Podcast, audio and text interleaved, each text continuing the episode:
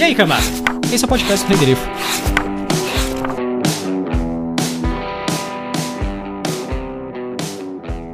Segundo os habitantes de Miracema, criança que cai no rio é filha de Boto.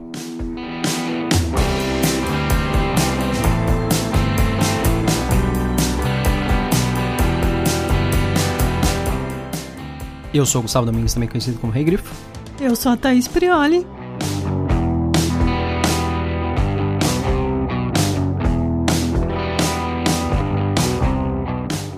E hoje nós vamos falar sobre a noveleta Tons de Rosa. A história Tons de Rosa. Que noveleta é sempre estranho falar assim, ah, novela ou conto, essas coisas. Uhum. Ela foi lançada na primeira edição da Mafagafo, que é, foi dividida em quatro partes, né? Uhum. Cada uma lançada em um mês. É, a noveleta em si, né? É, a Mafagafo, ela é uma revista de contos que ela divide suas histórias ao longo de várias revistas. Então seriam quatro revistas para uma história completa.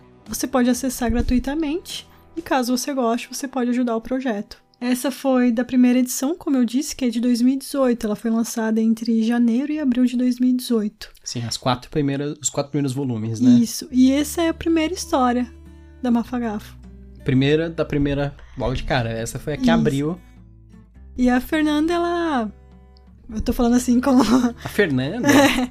Ela já participou de um podcast nosso, o Alto uhum. da Mago jo Josefa, a gente conhece pessoalmente, né? Full disclosure, eu trabalhei com ela já, já trabalhou, ainda faz algumas coisas juntos, assim, tipo projeto editorial, né? Sim, além de, ela tinha um blog, né, que era o Bookworm Scientist, hoje em dia ela não atualiza mais tanto por conta do trabalho, isso acontece. Uhum. ela é revisora, editora, escritora aqui, né? Sim. Tradutora, Esqueci alguma coisa? Hum, não sei. Eu teria que falar com ela.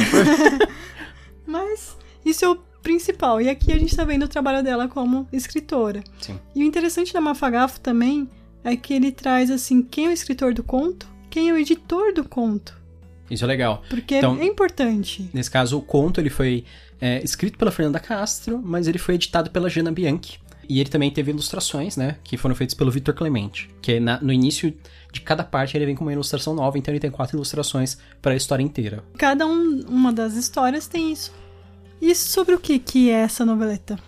A história do conto basicamente é, é a seguinte: quando a assistente social Maíra retorna à cidade de sua infância, no coração do Pará, ela sabe que ela terá pela frente uma missão insólita: lidar com o misticismo da comunidade para colocar em prática políticas de prevenção capazes de evitar o afogamento de crianças ribeirinhas. Segundo os habitantes de Miracema, a criança que cai no rio é filha do Boto.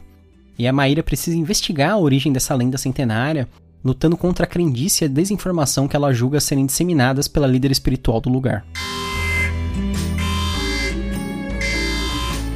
Então, caso você ainda não saiba, a partir de agora você vai ter spoilers. Sim, agora nossas discussões são totalmente com spoilers. Eu acho que a gente tem que começar com uma coisa assim que faz parte da cultura brasileira. O que, o que seria? Seria a Xuxa. Ah, sim. Com certeza, a Xuxa faz parte.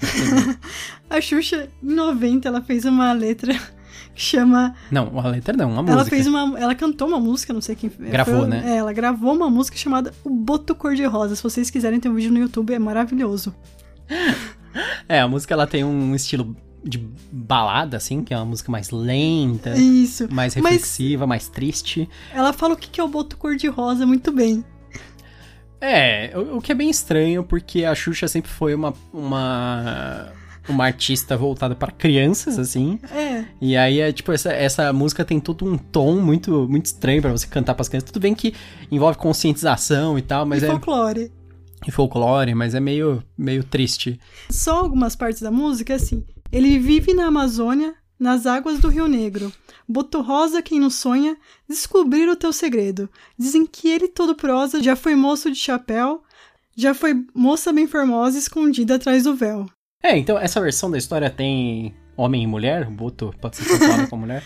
Porque pelas histórias que eu, que eu conheço, sempre é homem, né? Seria... Sim, eu acho que isso aqui é uma coisa meio estranha da música mesmo. Ah, então tá. Então beleza. Não, mas pode ser. De repente eu não conheço essa variação apenas da história. Daí, o um grande refrão é Deixe ele viver pescador. É, mas ela canta de uma maneira muito mais ganiçada, né? É. E o mais velho dos golfinhos, porque o boto cor-de-rosa No fim das contas, ele é considerado um golfinho.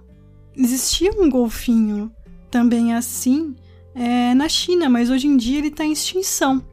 Em É um- 2005 ele foi considerado em extinção. Ele é um. O boto ele é um mamífero, né? Pra quem não sabe. Na verdade, ele não é um peixe, apesar dele ser uma criatura do rio. Ele é um mamífero, análogo ao golfinho, né? Ele é um tipo de golfinho, realmente. De água doce. Que é, se eu não me engano, é a mesma família das baleias, até. Assim como esse, esse golfinho da China foi extinto por conta de agricultura, de pesca e muitas coisas, isso é uma coisa que também pode acontecer com o boto aqui. E é esse o tema da música e um pouco o tema também da noveleta.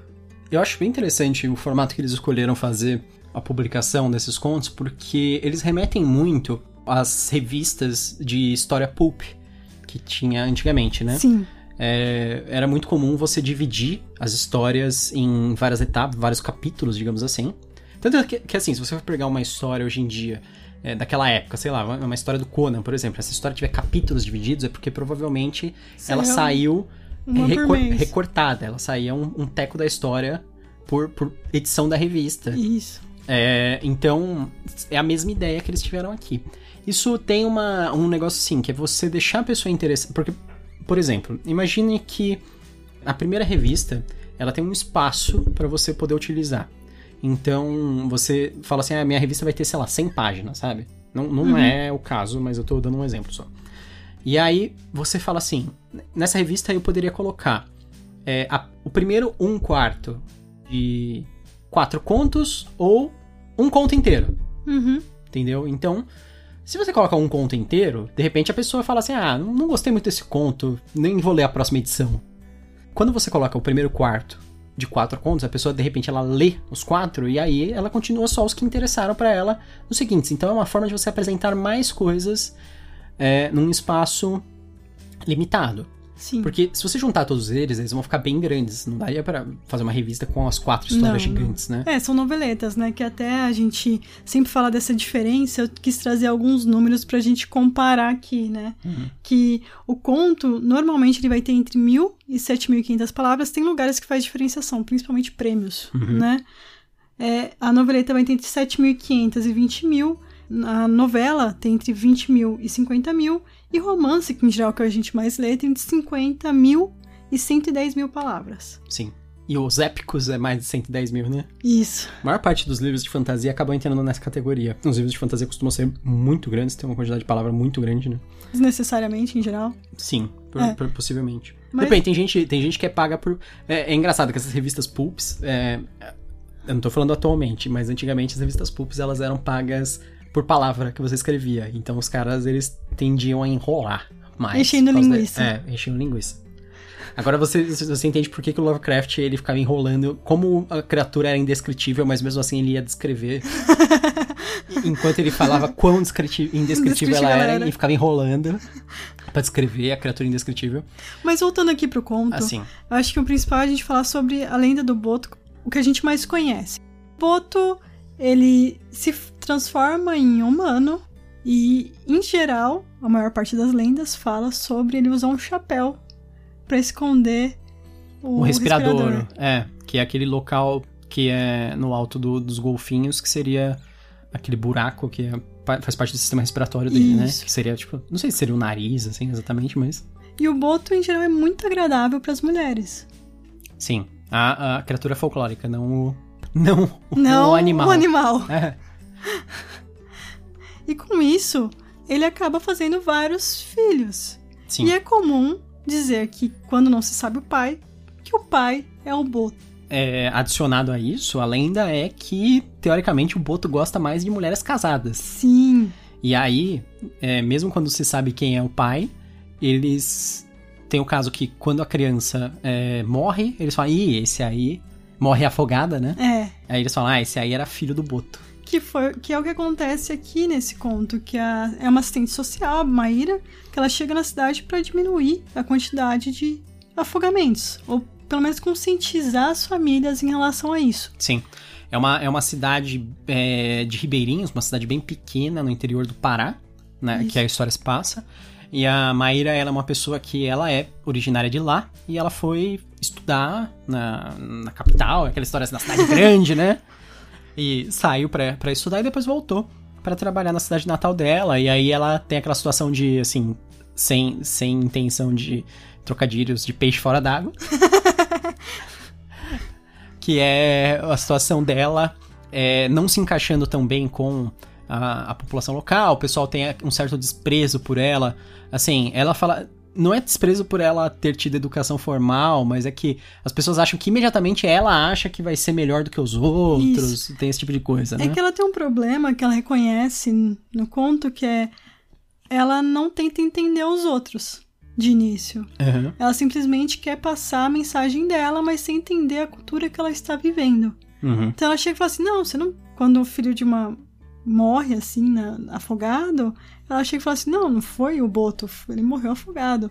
Sendo que pra mãe é muito melhor pensar que não, ele vai viver com o pai agora. É, com o Boto.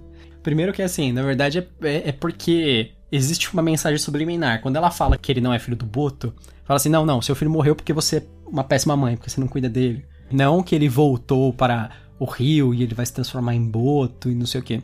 Aí vem a primeira coisa sobrenatural. Nenhuma das mulheres questiona a ideia de que o filho virou boto. Ou seja, é que todas elas tiveram algum caso extraconjugal. Sim. Porque ela, claramente elas não foram casadas. Não, não, elas não falam assim, ah, não, meu filho de boto é do meu marido, meu marido é o boto, né? Sabe?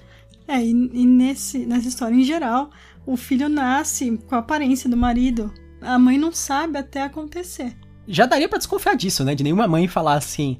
Não, não, não, ele é, é filho do Boto mesmo, por isso que ele morreu. Sabe, tipo, é, é estranho isso numa sociedade como a nossa, que a gente tem essa. Principalmente em locais mais isolados, assim, que o pessoal costuma ter, ser mais machista, assim. Não que aqui não seja, não que na cidade não seja, mas é, o pessoal às vezes tem uma, uma coisa um pouco mais patriarcal em relação a isso. E existe essa ideia de, tipo, de de infidelidade, ah, do marido ser corno e essas coisas, mas eles não questionam quando se trata do folclore. Isso. Eles falam assim, que o cara, se ele descobrir quem é o Boto, ele vai matar o Boto. O Boto, mas o cara não culpa a mulher, sabe? Meio Porque que eles... é uma coisa quase como se fosse a sereia, né, pro homem, que é, é. uma coisa encantadora, quase... Enfeitiçado, né? Enfeitiçado. Porque a gente aí pode entrar numa discussão sobre, sobre estupro. estupro. A história seria que, tipo, realmente é uma coisa mágica, uma situação assim que é irresistível. Então, não, não existe essa culpabilização das mulheres por não resistir ao Boto, né?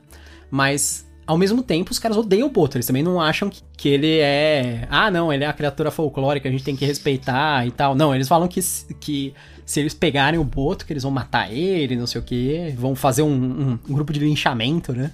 Ela se, se movimenta bastante com barco, né? Uhum. E durante essas viagens com barco tem a, a, o piloto do barco. Não sei como falar, o piloto do barco. É, o barqueiro. O piloto barqueiro. Do... Não, mas é piloto do barco também. É. Hum. Ele também fica com várias mulheres, ele... Ele é um cara meio... Mulherengo. É, mas é que ele não é apenas um cara mulherengo, assim, ele, as mulheres gostam dele, né?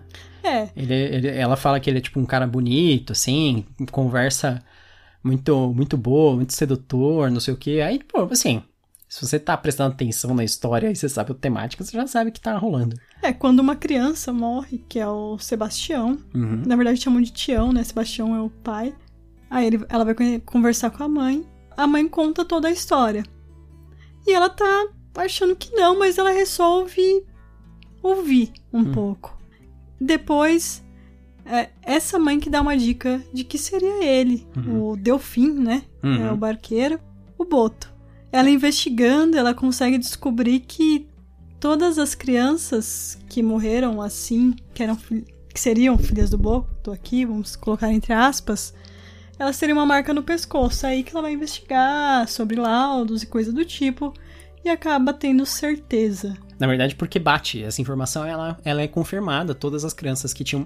Fala, ela puxa lá todos os casos. Nos últimos seis meses teve uma quantidade alta de afogamentos e tal.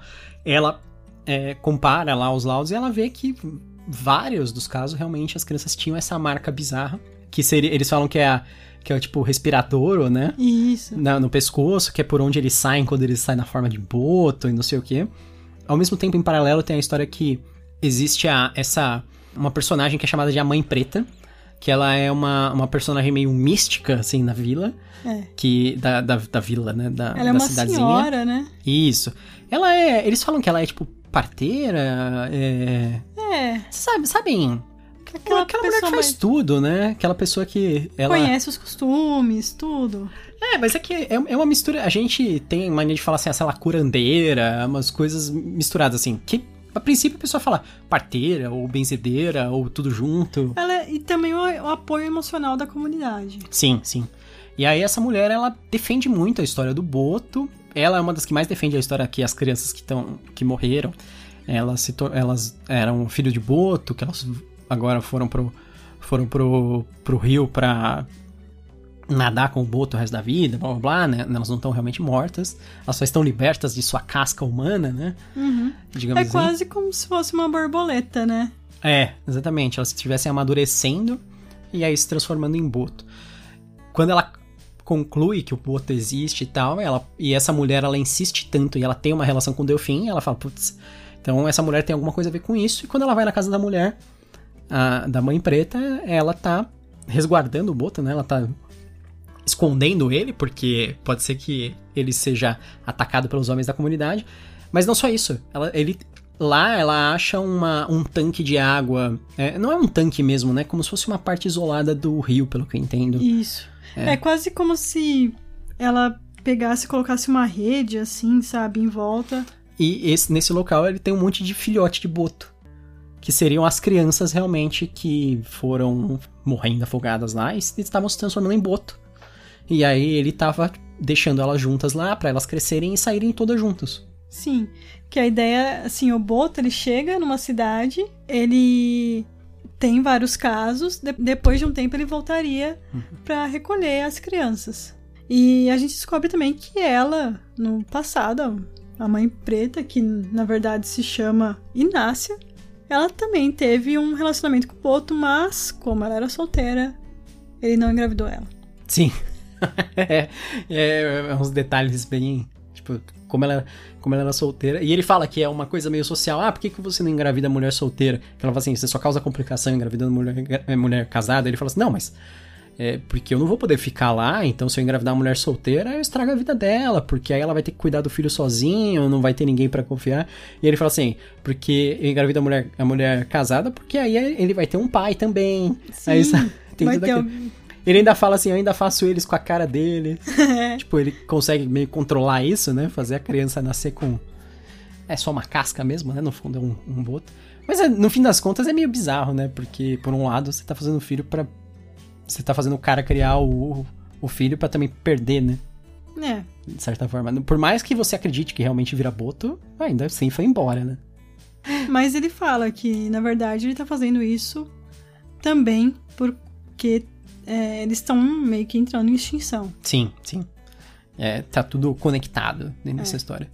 No fim, ela acaba deixando eles irem embora e ele escapar sem, sem nenhum problema, tendo uma, uma lição ela mesma sobre a comunidade, sobre o misticismo, sobre é, a tolerância dela com as crendices das pessoas, etc.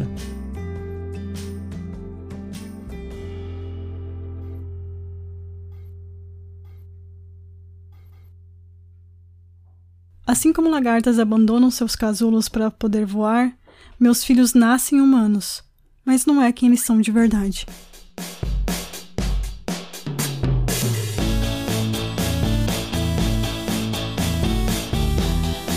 E o que, que você achou do, Eu gostei. da noveleta? Eu gostei, eu gostei bastante da história. Eu achei interessante o formato. Apesar que eu achei meio esquisito que tem. Por exemplo, a primeira parte é bem grande. E depois acho que a segunda parte é minúscula, que a segunda parte é só uma, a cena dela conversando com a mãe do, do menino que morreu. Assim, eu, não, eu li os quatro direto, né? Então pra É, mim foi tranquilo. Imagina se não tivesse sido direto. Então, né? mas não- se não tivesse sido direto, ficaria estranho, assim, porque ficaria uma, uma parte muito grande, aí depois uma parte bem pequenininha, aí depois vem umas partes mais normais, né? Eu acho que a ideia é deixar cenas, né? Deixar Uhum. a história contida. Não, eu, eu, eu acho que eles escolheram momentos certos para meio que parar, que você meio que deixava aquele gancho, mas ficava interessado ainda na história e tal. Mas no, no fim das contas, eu acho que, que funciona muito bem, assim, a, a história inteira foi legal, achei a caracterização boa. Não conheço Pará, nem as cidades ribeirinhas e etc, mas eu achei que deve... Eu achei que foi legal, gostei, assim, da maneira. E eu acho sempre legal essa, essa apresentação de pegar uma coisa folclórica e dar aquele, aquele spin, né? Daquela mudadinha das coisas. É, é o que a gente gosta no Witcher, né? Sim, basicamente sim. O Witcher faz isso com a, com a, a mitologia eslava, lá, o folclore eslavo. E é, seria isso que, que a Fernanda fez aqui com a história do Boto, com essa, esse local do Pará. Eu acho o cenário bem legal, essa ideia, essa ideia da, das vias fluviais, de ter que ficar se movimentando pelo rio de barco, das, das, é, das casas construídas em cima do rio, as casas são todas as casas flutuantes, né? Porque o, o, nessas áreas ribeirinhas, assim, é época de cheia, época de seca, então, tipo, muda o tempo todo. Os caras forem assim fazer a casa num local que é sempre seco, tinha hora que a casa ia ficar longe pra cacete do é. rio, e se tivesse um ano que chovesse um pouco demais, de repente já alagava. Então eles têm que fazer a casa flutuante. Isso é normal, assim, na, na maior parte desses rios. É uma coisa que a gente não vê tanto, né? É, é engraçado, a gente vê mais em caracterização de fantasia esse tipo de cidade do que em, em histórias reais. E é legal ver numa história que é, um, é, apesar de ser uma história fantástica, é num local real. É, uma fantasia urbana. É. É, é de certa forma, assim. Local real eu digo entre aspas, não sei se essa cidade específica existe, mas é, é, eu tô falando hipoteticamente. Real. Não, uma Sim. coisa que realmente existe. Sim. Né? E você, o que, que você achou? Eu gostei, eu gostei da personagem principal, eu gostei da escrita da Fernanda, como ela flui, flui bem a leitura.